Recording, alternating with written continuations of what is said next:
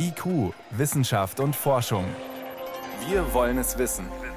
Ein Podcast von Bayern 2. Die Jungs von der Regierung haben uns soeben gebeten, die Welt zu retten. Wir gehen alle drauf, stimmt's? Tja, nicht jeder kann die Welt retten. Armageddon, der Held rettet die ganze Welt, indem er einen Asteroiden, der auf die Erde zurast, in die Luft sprengt. Sowas in der Art hat jetzt auch die NASA vor. Heute Morgen ist die Mission DART gestartet. Mein Kollege Stefan Geier weiß mehr drüber. Also es klingt schon sehr nach Hollywood, was die vorhaben. Mit so einem Schuss Größenwahn? Es klingt wirklich ein bisschen größenwahnsinnig, ja, aber es ist eigentlich tatsächlich eine ernst gemeinte Wissenschaftsmission. Diese Sonde DART, die heute Morgen auf den Weg sich gemacht hat, die hat einen weiten Weg vor sich. Die soll in elf Monaten am Ziel ankommen und das Ziel ist ein Asteroidenpärchen. Der große heißt Didymos, das ist ein richtig großer Brocken, 1,7 Kilometer groß und der hat noch einen kleinen Begleiter dabei, der ihn umkreist. Dimorphos heißt der. Das kann man sich so ähnlich vorstellen wie Erde Mond, aber natürlich viel kleiner. Und auf dem kleinen, da soll diese Sonde dann wirklich einschlagen, wirklich reinkrachen. Von der Sonde wird dann nicht mehr sehr viel übrig bleiben. Wir haben auf der Erde aktuell so viele echte Probleme zu lösen. Ich frage mich gerade, muss man sich da jetzt wirklich auch noch Sorgen um Asteroiden machen? Wie viele sind denn da aktuell mit Kurs auf die Erde unterwegs überhaupt? Also es sind dauernd welche mit Kurs auf, der Erde, auf die Erde unterwegs. Täglich im Jahr schätzt man, dass ungefähr 15.000 Tonnen Material Richtung Erde fliegen. Das Gute ist, die meisten sind so klein und verglühen. Also die sehen wir dann als schöne Sternschnuppen. Der letzte größere Einschlag, das war, vielleicht erinnert sich noch der eine oder die andere, Chelyabinsk in Russland. Da war dieses Ding so groß wie ein Haus. Da rumpelt es schon gewaltig. Aber in wirklich große Brocken, also die wirklich Krater mit Kilometerdurchmesser zurücklassen, da müssen wir dann natürlich Millionen Jahre zurückschauen. Trotzdem, es kann jederzeit wieder einer auftauchen.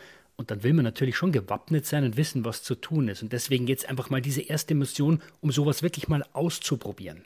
Ein erster Versuch. Was genau soll denn da passieren? Wie geht das?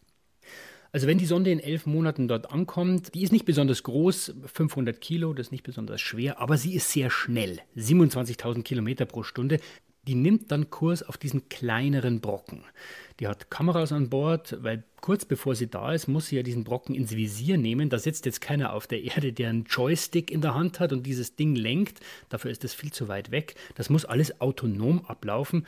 Ja, und dann kracht's gewaltig. Und dieser kleine Brocken wird dann irgendwie aus der Bahn gebracht. Und warum hat man sich ausgerechnet diesen Didymos ausgesucht? Also dieses Doppelasteroidensystem, groß Didymos, klein Dimorphos, das ist sehr praktisch, weil das ist wie so ein geschlossenes System. Ja. Der eine hat ungefähr 700 Meter Durchmesser, der andere nicht mal zwei und der kleine umkreist den großen eben.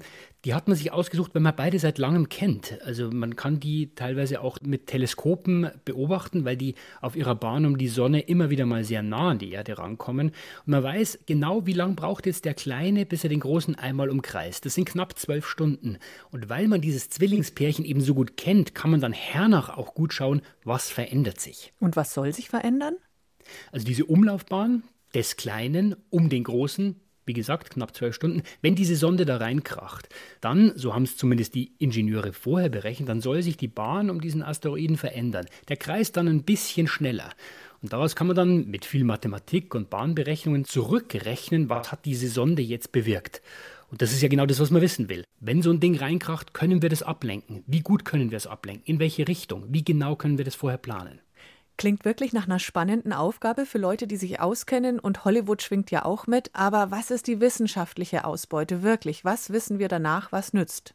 Ja, wenn es gut läuft, dann wissen wir das Wichtige, nämlich würde so eine Mission wirklich ausreichen, wenn wirklich mal so ein Brocken auf die Erde zukommt. Ja, da sind ja viele Details zu betrachten und viele weiß man eben nicht, weil diese unterschiedlich sind.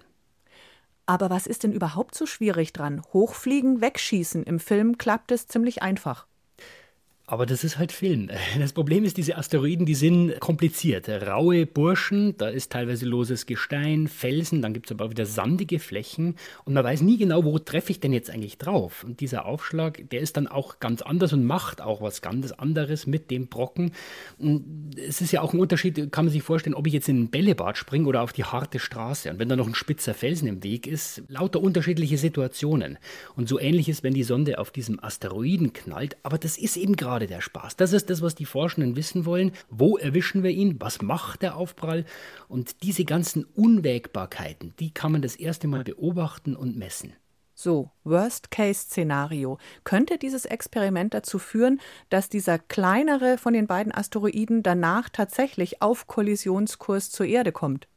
Sehr unwahrscheinlich. Der ist einfach zu klein, der hat zu wenig Kraft, weil der Große, der hält den weiter fest mit seiner Schwerkraft. Man kann es vergleichen, dass wenn diese Sonde da reinkracht, das ist ungefähr, als ob ein Kleinwagen in eine von den großen Pyramiden rast. Ja? Da kracht es schon mal, aber dieses Ding bleibt stehen. Und in dem Fall, klar wird viel Zeug aufgeschleudert, der Brocken verändert seine Bahn minimal, aber dieses System, das bleibt ziemlich sicher stabil. Du hast es vorhin gesagt, dieser Doppelasteroid rast jetzt nicht auf die Erde zu. Warum hat man sich nicht gleich einen gefährlichen ausgesucht, der auf Kollisionskurs ist? Weil es da Gott sei Dank keinen gibt. Das ist ganz gut so, sonst hätten wir ein wirkliches Problem. Das Ganze soll ja ein Test sein.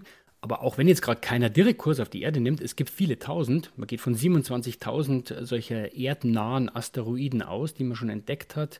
Und das ist so ein bisschen eine Schlüsseldisziplin in der Astronomie, die zu finden, die uns bedrohen. Und zwar bitte lange bevor sie uns gefährlich werden können, ja, damit wir eben genug Zeit haben, uns was auszudenken. Heute Nacht ist die sogenannte DART-Mission gestartet. In acht Monaten soll die Sonde bei dem Doppelasteroiden ankommen. Erklärungen waren das von meinem Kollegen Stefan Geier. Danke dir. Sehr gern.